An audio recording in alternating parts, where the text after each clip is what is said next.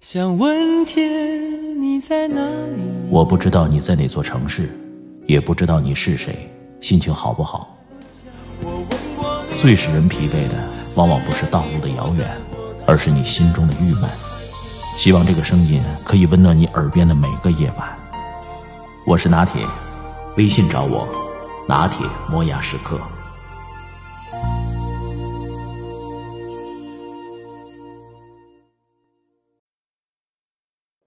拿破仑曾经说过：“能控制好自己情绪的人，比能拿下一座城池的将军更伟大。”生活中能大成的人，一般都是品性比较端正、能够严守克己的人，能够控制自己的情绪，也多为高情商的人。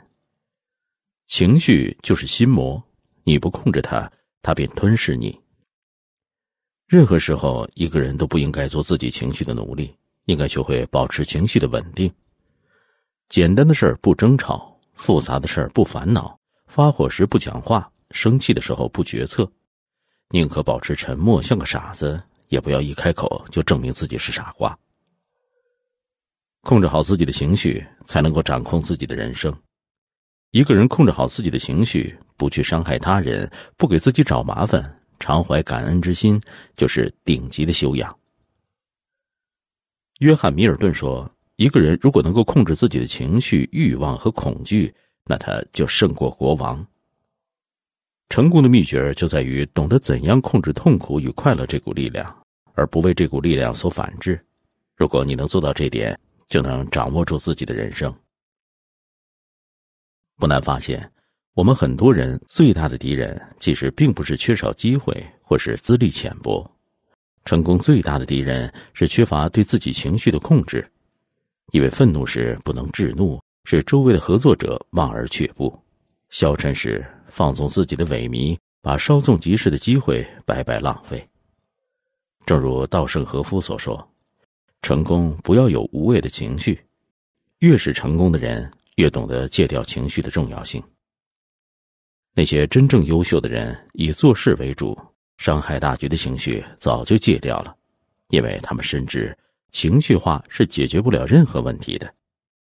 过多的情绪不仅会分散人的注意力，而且还会干扰人的行为，影响工作效率，甚至会使事情恶化。而戒掉情绪，就可以减少精力的消耗，从而聚焦在我们的工作与生活上。控制情绪，才是成就我们最大的能力。胸怀决定了人生的高度，你的心有多大，你的世界就有多大。如果连自己的情绪都控制不了，即便给你整个世界，也早晚会毁掉一切。弱者任情绪控制行为，而强者让行为控制情绪。一个情绪稳定的背后是实力，也是格局。常言说，掌控了情绪，也就掌控了行为；掌控了行为，也就掌控了人生。情绪是把双刃剑。负面情绪能一步步把你拉向深渊，而积极的情绪，哪怕你身在地狱，也能把你拉回来。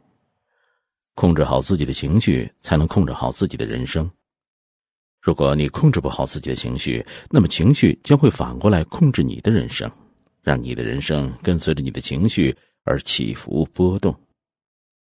哈佛大学心理学教授丹尼尔·戈尔曼说：“所谓情商，就是情绪管理的能力。”所谓情商高，指的是一个人既能控制自己的情绪，不让情绪控制自己，又能用得体的沟通方式让别人舒服。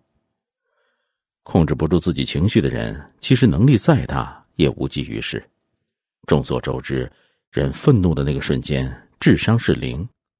不能控制自己情绪的人，就像大海上被狂风巨浪凌辱的一叶扁舟，完全丧失了自我。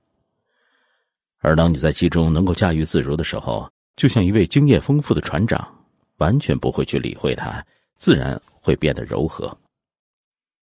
一个随意让情绪喷出来而不能自控的人，一定是与成大事无缘的。缺乏自制和忍耐的性格，注定会使自己的生活极为糟糕。事从容则有余味，人从容则有余年，从容淡定。除了有助于事业的成功，更重要的还在于体现人的境界、胸怀。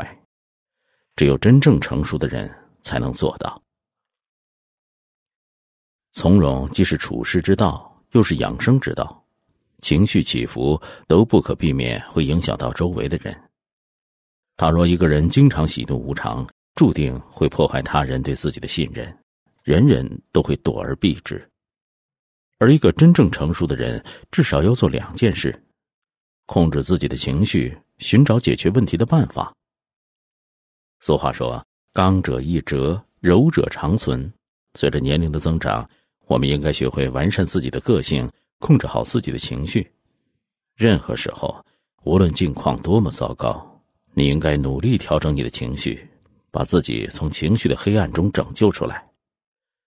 余生不长，活着就是一种幸福，理应好好珍惜。若能做到控制好自己的情绪，不随意情绪化，保持乐观向上的心态，你就会活得更轻松、更幸福。